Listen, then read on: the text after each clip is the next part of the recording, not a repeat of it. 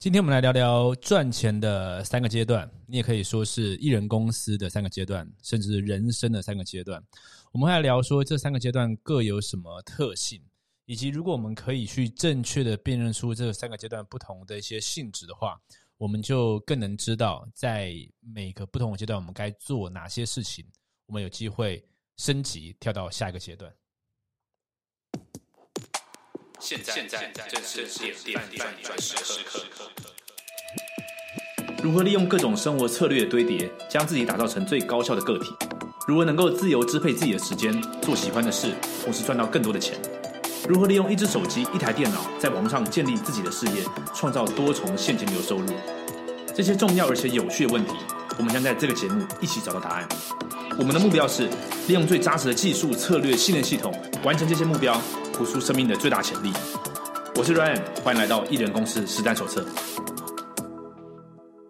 嗨，欢迎回到艺人公司实战手册。今天是第四十八集，我们来聊的是赚钱的三个阶段，但是你可以把它推广到艺人公司创业，甚至是人生的三个阶段。这是我自己的呃学习笔记与你分享。那么呃，如果你是第一次听到这节目的话，我是 Ryan。领袖形象公司创办人在这个节目跟你分享所有你需要呃具备的技能来创立一个赚钱的艺人公司。OK，好，那么今天讲这个三个阶段，它其实不只是用在赚钱哦，事实上在人生中的各个面向，包含事业、呃家庭、呃与人的关系。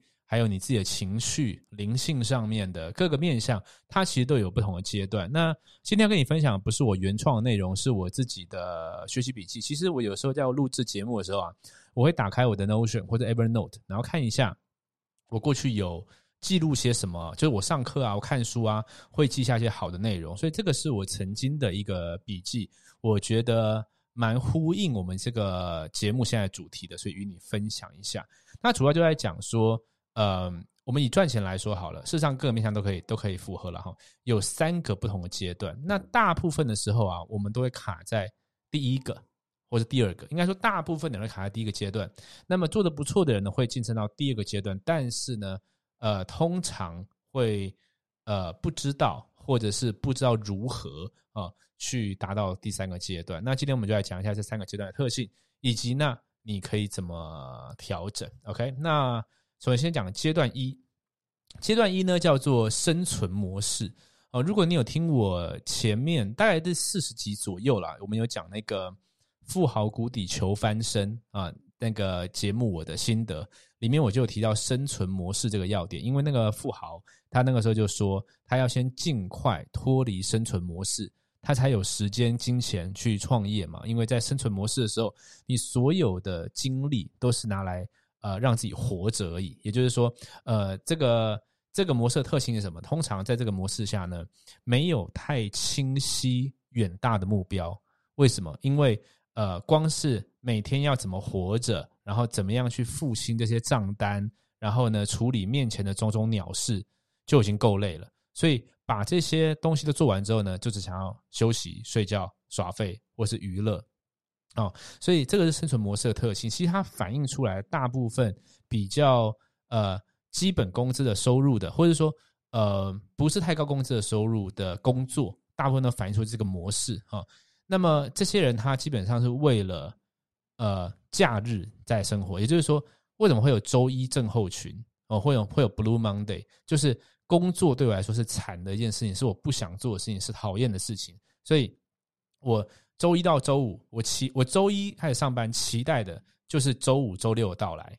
那么周五、周六到来又一到来之后呢，也没有要做什么有意义的事情，一瞬间它又过去了。然后呢，又礼拜天晚上又开始忧郁。这个就是生存模式的人呢的基本的特性。然后通常呢，哈，这这些人的特性，我就继续讲他的特性哈。他们呢，他们在呃这个不管是财务或者是成就的表现上面，如果画出个趋势图的话。它的高点是没有在往上的，就是说它大概就是持平或是波动，不会有一个这个越来越高峰的这种感觉。就是哦，我这个月又比呃去年的同期成长了多少？通常这都已经是到嗯呃创业的老板了，或者说你手上掌握一些事情，你是比较高的位阶的时候才有这个东西嘛。好，所以在生存模式的人通常不就是各个方面的表现，尤其是财务啊，或者跟商业有关的指标上面表现，它不会有高峰，通常就是持平的。你可以看一下你的各个指标哦，有没有在每个月或每年哦有所上升。如果这个时候你发现我根本就没有什么指标可以看，那你麻烦就更大了，因为嗯，只有有被测量的东西是有机会进步的啊。如果我们无法去测量它，甚至我们不知道它的存在，那么就更不用去谈到如何进步。OK，好，那。呃，在生存卡在生存模式还有什么特性呢？就是通常他们对于花钱上课、呃投资这东西呢是呃害怕的，或者说呢是讨厌的，或者基本上就是不在他们的预设想法里面的。像其实对我来说，我觉得我自己最大的转变哈，大概是从啊，我好像回想起来可能很早以前，我从高中国中的时候就很喜欢买书了，就是我觉得说啊。拿零用钱啊去买书是最划算的事情。我还记得那个时候买很多那种类似什么速读法啦、超级学习法，反正我觉得哇，我我花个三百块，然后买到一个东西，如果学起来就超赚的。然后我记得我高中的时候放学，我都会到家里附近的书店，然后反正在里面待一会，然后都在看投资理财那一区。那个时候最喜欢看就投资理财那一区，然后就坐那边看，看一看就那就很期待说哪一天我可以嗯。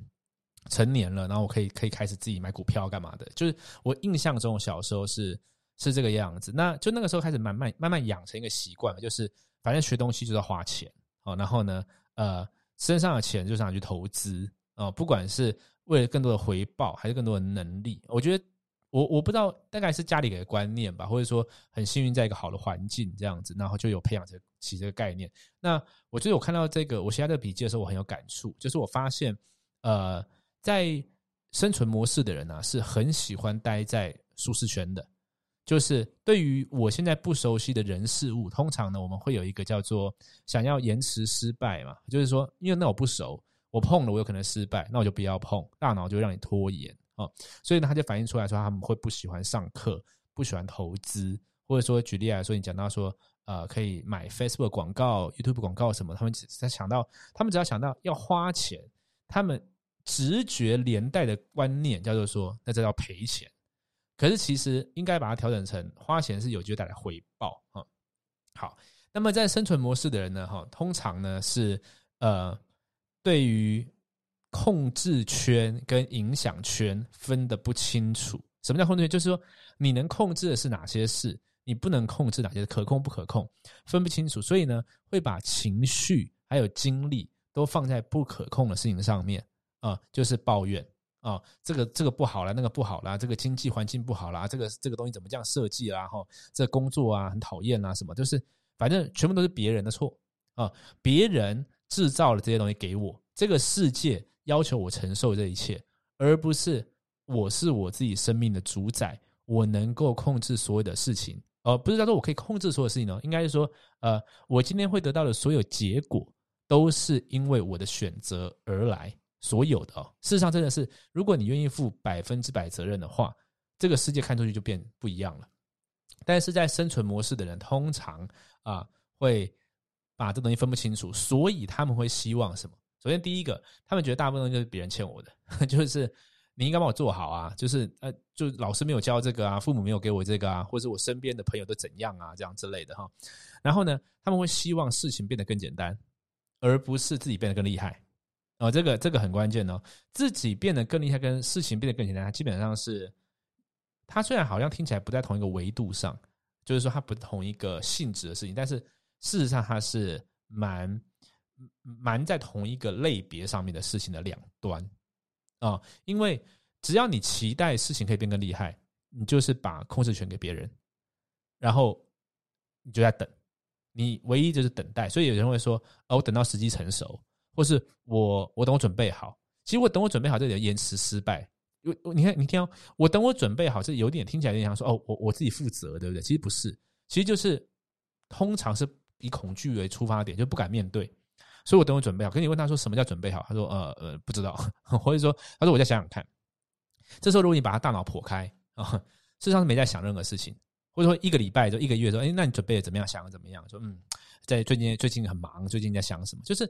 很多理由，很多有的没的啊，那这都是这个叫做生存模式的。所以说，基本上这这类的人呢，哈，就是不会不会有钱，也不会快乐，嗯呃，不会。可是他们他们会以为他们不有钱不快乐是他们运气不好，他们的时机不好，他们没有更好的资源，或者别人运气比较好啊。或者他看举例来说，有些呃有人 YouTuber 很红啦，现在有 Podcast Podcaster 有些做的很好啦，他听过说，哎，那这个我也可以啊，只是他时机好，他比较早讲或者怎么样之类的。呃，他总是会找到一个理由去合理化自己现在的不顺利，然后呢，又看清别人的成功。哦，一般来讲，所以他们基本上叫做固化性思维。有本书叫《Mindset 心态制胜》，里面就有讲嘛，成长性思维跟固态性的嘛，哈。那么他们基本上是固固化的。然后呢，他们是以恐惧为根基在做行动。哦，恐恐惧就是呃，我有一个影片叫做嗯。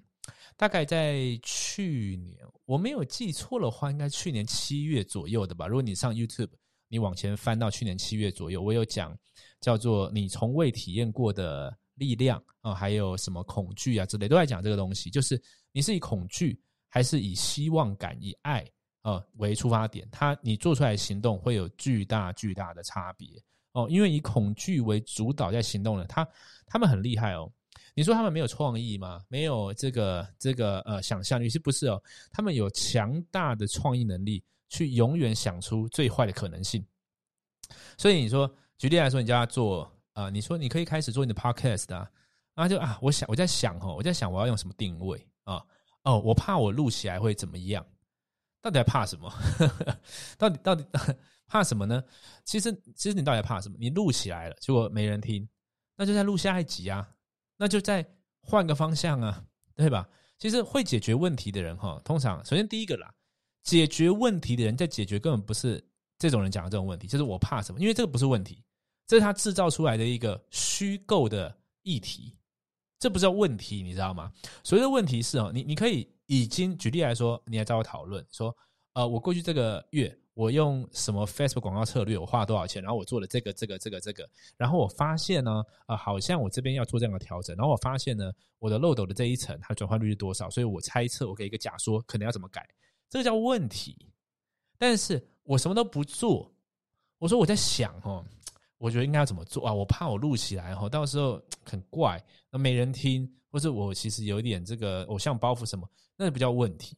那个纯粹就是就是无病呻吟，我可以这样说。OK，好，所以这个叫做叫做生存模式。所以生存模式的人，通常呢，他这个生活的不快乐，然后不会赚到。你会发现他的，呃，我刚刚有说嘛，这东西在各种面向上，不不止财务哦，不止财务，在财务啦，在这个呃健康啦、人际关系啦、家庭里面都有这个东西。那我们就讲财务好，如果你财务处在生存模式的话呢，基本上财务状况就不好，就是不会好。但是通常呢，这类的人我执又会很重。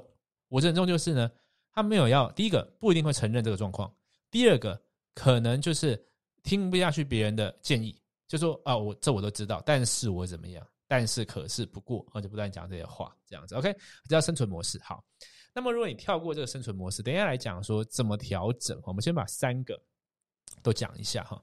呃，这个第二个呢，是这个我们叫做达标模式。好了，就是说。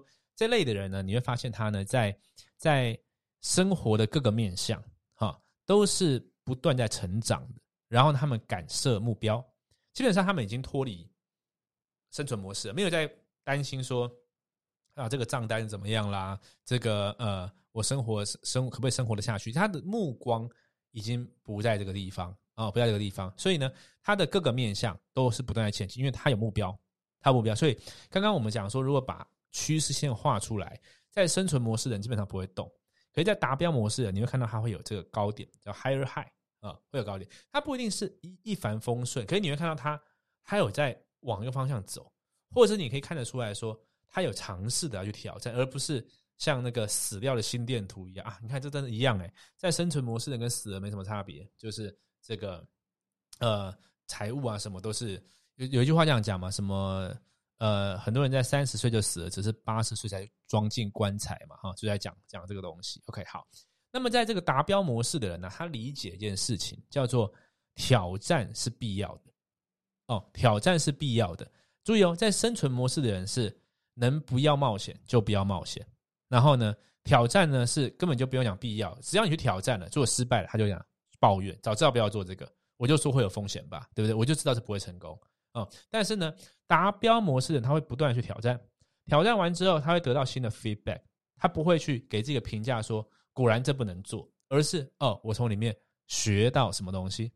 OK，他你可能录了 podcast，你可能开了 YouTube 频道，你录了十几二十集就没什么人，没没有什么人听。但是这个时候呢，不是说我这叫失败，而是说嗯。哦，原来这样录不会成功哦。但是里面我发现呢，有某一集有蛮多人听的，会不会是我那一集做对了什么事？那我现在在更做更多什么？后我要不要把这三件事情拿去请教这个有经验的人，看看路是不是他给我一些建议？你会有很多很多的想法，这就是成长性思维的人哦。所以这边就是刚刚讲的这个 Jim Rohn 有一句话嘛，他说：“呃，Don't wish it were easier, wish you were better。”啊，就是不要期待。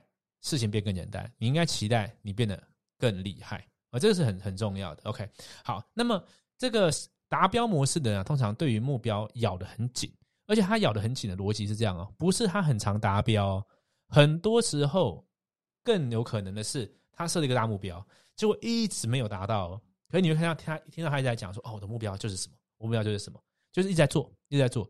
但他抓紧这个目标之后呢，他会不断的调整自己，不断的变强，要不断变强。那么，因为他有这些概念，他有挑战，他有目标，所以事实上呢，在这个模式的人呢，通常呢可以赚到不错的钱哈。在你的艺人公司或你的生涯里面呢，通常都诶都会蛮有动能的。这是成长性思维的人。OK，那这边有一个很大的重点，我捏出来的话，就是他们把所有东西的责任抓在自己的手里。哦，我能做什么事啊？然后呢，我。呃，什么结果我我百分之百去承担，然后所有事情都是我的责任。那这个地方的人啊，有一个现象，你说那这样子还有三个模式哦。刚刚我们不是讲三三个阶段嘛？第二个听起来就很棒了，对不对？呃，我学到是这样子，我我自己在看这三个阶段，为什么我觉得这三个阶段有 feel？因为我我自己觉得我是在呃要从呃二往三走的逻辑，我自己给自己的评断了。当然，我可能在二里面我也有。应该说，我刚刚不是说人有很多面相嘛？我觉得我在每个面相上面都还有进步的地方，或者说，呃，虽然说有某些二的特质，但是可以把它做得更好。但是我觉得，我看到更多的是，我如果可以知道有三的存在，并且往三去走，那么事情就会自然进行的更顺利。我们等下来讲一下什么是三。呃，先讲一下为什么二跟三有差别。二跟三的差别就在于说，二的人呢，因为他把所有的责任。都抓在手里，你会发现呢，二的人普遍呢是那种控制权跟欲望很强的人，因为他因为他自我效能感很强，他觉得什么我都行，而且通常哦，这个艺人公司艺人公司的东西，它不见得代表是什么东西都你做，你知道吗？但是如果控制权欲望太强的人，他会不放心。第一个是不放心事情给人做，第二个呢是他会不相信。别人，第三个呢是他会呃把过多的目标的东西都跟自己绑在一起，也就是说呃只有对我好的叫做目标，某某种程度上会变这个样子哦。所以说二跟三你应该听一听，现在开始也听出来说它差别什么。第三个模式呢，我们就叫做影响模式。影响模式呢，呃，像我上一集上一集我讲那个创业的四个。失败的那个指标有没有？里面介绍一本书，那本书叫做《给予的力量》，哦，应该叫《给予力量》。其实那本书就很适合二要往三的人去看。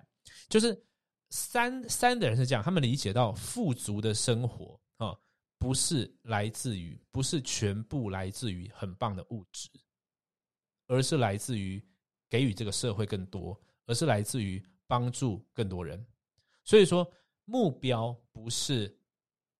赚到很多钱，目标不是得到很多，我得到最棒的物质，而是这个世界上有最多的生命因为你而改变，你创造出更多的笑容，你创造出更多的可能性，更多的价值。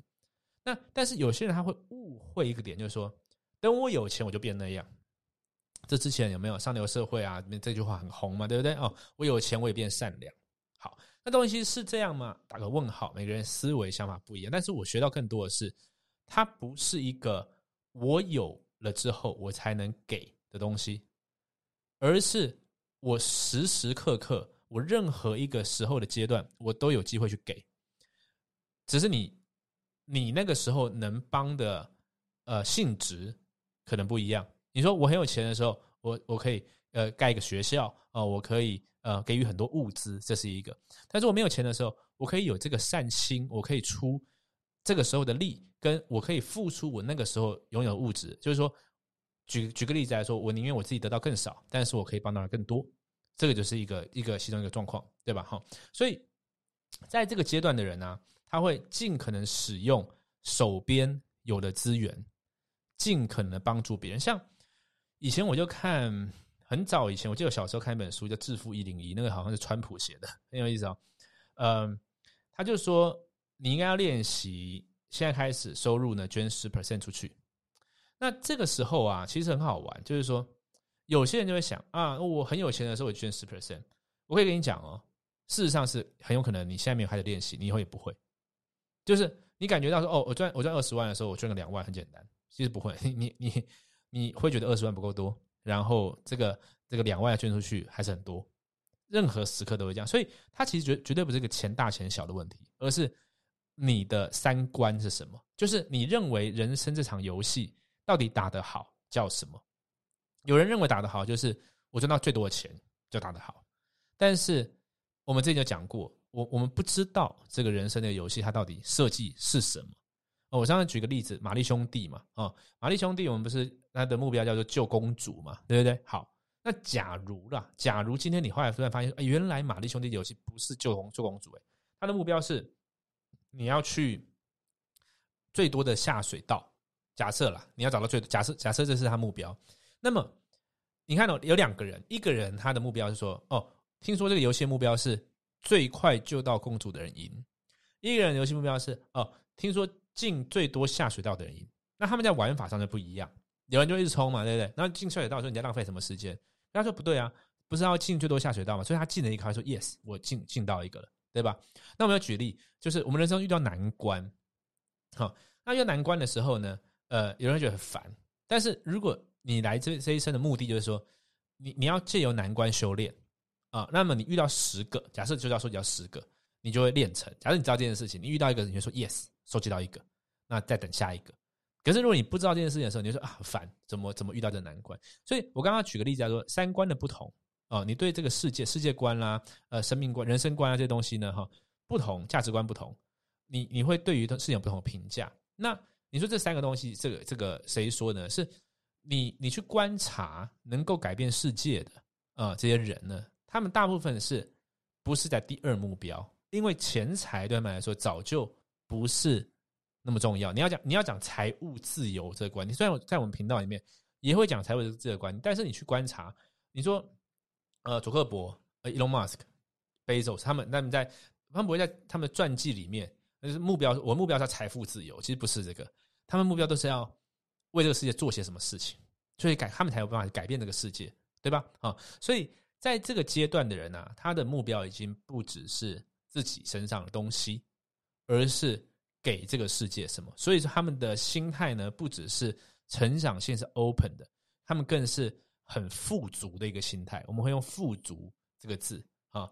所以另外一个点还有一个东西哦，就是这个心可以到第三阶段人，他们有更强大一点是，他们经常没有在怕输。为什么就没有在怕输呢？我没有在怕失去，我没有在怕缺，我没有在恐惧缺乏，我没有在怕有一天我没钱。或者没什么，是因为人生的我人生的目的在于给予，所以我我任何时刻我都能给予。其实我我某种程度上从我老婆身上学到很多这方面的，就是说你可以感觉到她可以，她也可能要的不用很多，可是她时时刻刻活在当下，然后时时刻刻可以很快乐，然后可以呃，就是让自己跟身边的人都都开心，然后呢，尽可能的帮助大家。这个他的人他的生活的快乐，你说他要要呃追求多少的 IG 的订阅，然后赚多少钱吗？不用不用，因为那是外在的东西，那也是外面来的，不是从里面出去的哦。那么如果我们讲到比较现实一点、功利上哈，就是说，那你说这跟艺人公司跟财务什么关系呢？你会发现很好玩的是，当我们的心态从二试着 shift 到三的时候啊。其实各个面相自然就变好，就是说我们的目标不放在，我们就连录这个东西也是好了。你在录这个呃影片、podcast 任何东西的时候，你的目标如果是说 OK，嗯，我录什么东西才会有很多人看，才会跟我买东西，我才赚钱。这一个目标跟你纯粹性的就是你在给予，你在做一个呃，也不要讲要做善事，这也不知道到不到善事的阶段，就是呃，你有一些经验想要分享给有需要的人，纯粹用这个角度去做的话，你会发现后者你可以做得更长久，然后你做起来也比较不会受点阅数、订阅数的影响。其实我我我们现在我这题外话哈，就是说。最近 podcast 超红，对不对？哈，我我不我不知道会听这个节目的人，呃，你自己有没有录，或者说你们更正开始？如果你有的话，给你个建议，就是说，我可以给你保证，这绝对是比气长的。从之前 YouTube 到现在，就是你你今天你要知道，头部 IP 大的网红，他就是少数人嘛，不代表你行或不行。我只是说，最后结果就是那是少数人，所以意思是说，大部分的人没有那么多的。点阅跟订阅，绝大多数的人好。那你今天如果要用这个东西评价你这东西做的好或不好，你就会时时刻刻处在一个我做东西不好的状态，对吧？然后再来一个更难的是，如果你的商业模式一定只能靠我很红，然后接广告，只有这个这条路的话，那么你就证明了为什么大部分人会走不下去。因为第一个点阅数不会高，第二个呢广告不会有钱，所以我觉得这边要调整，调整什么呢？调整是第一个是你找到自己的目的来做这个节目的目的意义在什么地方？第二个你要学习艺人公司的种种技巧策略，你才知道说哦，其实这东西要变现还有很多方式，我们可能未来节目会继续讲啊，我们是肯定会继续讲的，但是呃这两个点可以保证你可以继续做下去。这个是相当重要的点，我刚刚讲一讲，突然想到，好，那我们再往后讲，就是说，那如果你知道这几个东西的话，呃，你该怎么调整啊？该怎么调整？嗯，我看一下，我们录已经二十几分钟了，快速讲完好了，快速讲完啊。嗯，这个该调整的东西，我我们讲几个东西啊，就是说，你你该调整什么，跟你你应该看什么书啊？呃。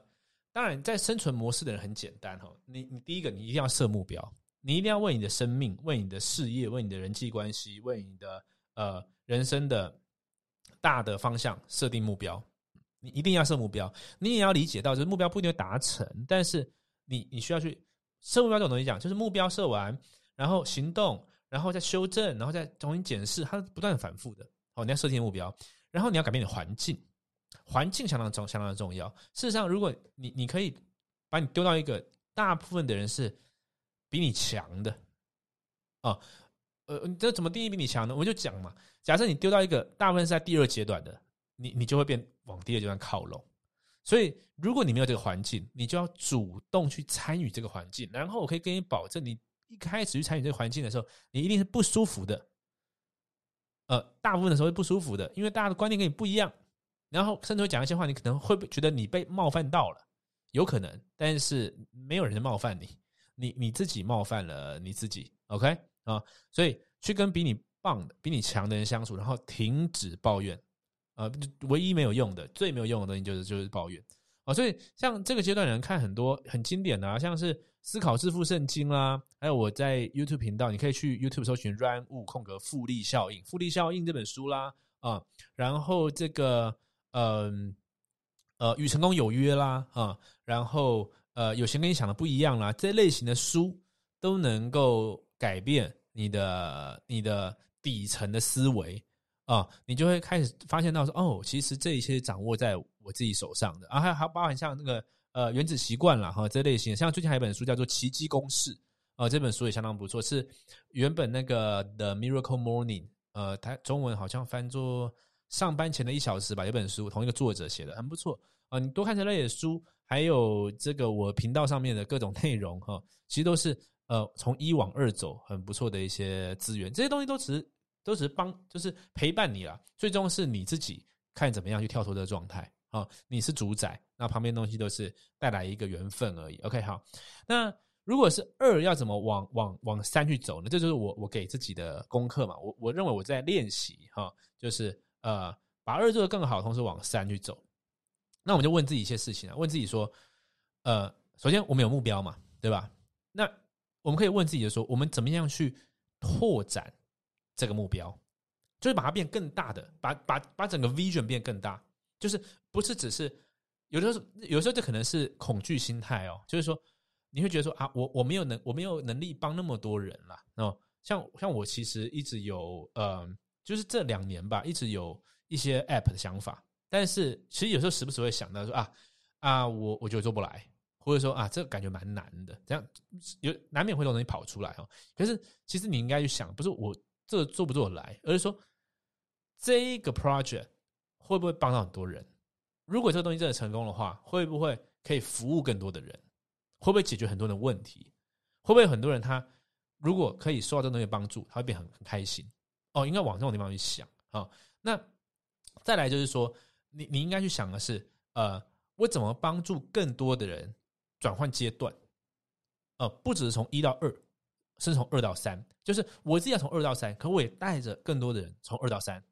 那么整个做做事的的思维，呃呃，你愿意投入精神的地方就不一样了。我跟你讲，我我自己有很大改变，在呃一五年、一六年，就是在做专职职业的德州扑克选手的时候，其实。真的是很很很很很计较的啦，你知道吗？就我就算自己的时间嘛，算哦这个这样子，我为自己好啊，准，因为那就是一个很标准。如果你用富爸穷爸 ESB 啊，用很标准的 S，就是我反正我做这件事可以帮我多少。但是你慢慢的移动这个思维之后，你会你会看到，就是 OK，我现在要做的这件事情能够帮大家多少，能够带于群带给群体多少利益啊，或者多少影响，多少好的帮助。哦，这个是是需要调整的，所以说像这边呢有几本书可能比较像我刚刚讲的给予的力量，对不对？然后我觉得呢，稻盛和夫系列都都是这个方向哦，稻盛和夫系列相当推荐，一定要看啊。然后呃啊，还有呢，就是像是呃现在很夯的这些创业家啦哈的传记啊，Elon Musk 啦，Jeff Bezos 啊，他们都有啊那个。呃，马斯克传嘛，对不对？然后贝佐斯传嘛，然后还有我先生介绍富甲天下，那个是呃沃尔玛的的老板嘛。然后还有我最近介绍个迪士尼的 CEO 啊，这类型的呃传记，我觉得都可以看到他们怎么样做这种心态上的转变，或者说你会看到他们怎么看这个世界的，他们怎么看他的事业的，呃，绝对不是很很窄的面向上去，呃，我要赚多少钱啊？我要我要财富自由，没有没有这个东西，注意哦。我的概念都通通常都是比较比较呃中中立嘛，其实中立不是一个好的状况，在做节目时候，但是某些时候我真的是比较平衡的，就是说，呃，我认为对于一号状态的人，财富自由是一个相当重要的概念，因为你你在生存模式里面，你真的没戏，就是你真的很好玩，你知道吗？你你说有人说你你这样讲会不会跟第三号状态有改变？你说我也可以在生存状况下。然后我我心灵富足啊，做第三个呀，没有错。但是其实如果你真的做第三个的时候，你就不会陷在生存模式里面。我我觉得大部分的时候这个样子，这个很微妙了。但是我认为，或许是或许是我自己的经历是这样吧。我认为你呃先照顾好自己，这跟那个飞机失事的时候一样嘛，对不对？你要先帮自己带氧气罩，才可以带别人的嘛。你要先照顾好自己，然后你就会释放出。更多的时间、精神、金钱，然后你可以做很多事情啊。这边我想大家应该理解我意思。OK，好，还有像八十二十、八十二十法则哈这类型的书，都是我觉得很不错的。好，那在如果已经是第三阶段的人，我这边有做一些笔记了。那这个也也是给大家呃参考啊，分享一下哈。就是说，你应该怎么样去扩大呢？怎么样去变得更好呢？你会问自己一些问题，就是说，呃，你已经影响够多的人了吗？哦，你你已经在影响影响力模式了嘛？那你能不能够再影响更多？你能不能够再给的更多？你能不能够再创造出更多的价值？在未来的一年、两年、三年，你怎么样去让你的影响力再变成两倍、三倍、四倍，不断的往上？所以我觉得这个方式叫做什么？我抓一个点叫做拿掉天花板。那天花板就是像贾博士讲的嘛，对不对？他他类似，他原文好像类似是说，当你发现你你你周遭的事物是由一群，嗯，类似什么？他说没有比你高明到哪里去的人做的，可能是这样嘛？你就知道你可以改变世界。我忘记原文是什么，如果你知道原文的话，在下面留言跟我们分享一下。但是呢，类似就这个这个概念，就是你的潜力远比你想象的大太多了，但是你给自己天花板，啊，那就就不会上。那这个时候要看什么书呢？我觉得，我觉得啦哈，我觉得应该呃。很多宗教的经典或灵性的书籍会有帮助。我真心讲，就其实你你我哪天可以拍下我的书柜？我现在我外面那个书柜上面上面有两三千本书嘛，呃，有销售的，有行销的，有创业的，有相当多个人成长的。但是在去年七月之后，有一整柜一两百本书都是灵性的，而且在在我的事业成长上给我很大的帮助。像我其实桌上随时会有，随便拿一本，你看这本叫做。人生成败的灵性启发，呃，我没有特别推荐这本书，但是我觉得这本蛮好看的。呃，这类型的书我觉得都都可以看，你应该会去找到一些一些启发。当然还有这一本了，上次有推荐过了，叫做呃《The Daily Stoic》，每天呃回到自己的内心，每天读点十多个啊，他他这本书很棒哦，他是一天一天的，然后每天都有一些呃十多个学派的一些经典跟一些他的解释哦，这挺好，挺好的。OK，好，所以呃。我们今天整理一下，我们讲三个东西哈，叫做呃生存模式、达标模式跟影响力模式。你会发现呢，在不一样模式的人呢，他们他们底层对这个世界、对生活的观念是是完全不一样的。就是你你我们大部分看到的是外表的东西不一样，他们拥有的东西不一样多，他们在这个世界上的享受、影响力是不一样多，但是这些东西是。呃，不是根嘛？这些东西只是映射出来的，反射出来。它们反射出来的呢，是底层的观念、底层的能量、底层的这些原则啊。所以，呃，我这会怎么用呢？当我理解这三个模式之后，我觉得给自己最多的是提醒，就提醒说，我我要朝这个思维去去去发展。那怎么样具体去做到呢？其实有的时候难，就是难在说原则跟实际要做的事情之间有一点差距。啊，在这个地方，我觉得我的做法了，给你参考，就是我的做法就是，我大量的读这些经典，然后想办法让我的底层逻辑变这个样子。如此一来，我每天的所作所为，跟我会去研发出来的策略，我会去做的决定，就慢慢会往这边 shift 啊。这个是我的做法。那呃，如果你有什么好的做法的话，也欢迎哈，在这个下面留言，或者是呃，在 IG 跟我分享。OK，那么。在上一集我们有回复网友的这个信件嘛？哈，如果呃你也有故事想跟我们分享，你也有问题想要跟我们一起讨论的话，欢迎来信哈到这个 realryanwu at gmail dot com，r e a l r y a n w u at gmail dot com 嘛，你可以呃把你的问题或者说你想要讨论的话题，可以寄到这个信箱里面。那么呢，我就有可能会在这个艺人公司实战手册节目。跟你做分享。那么，如果你想要了解更多关于我的资讯，你可以到荧幕上的这些网址哈。如果你现在是听 Podcast 里面有荧幕的话，呃，不是没有荧幕，你看不到我画面的话呢，呃，我会把它放在资讯栏的地方哈。这些东西呢，都可以，你会理解更多我在经营我的艺人公司的思维想法跟策略。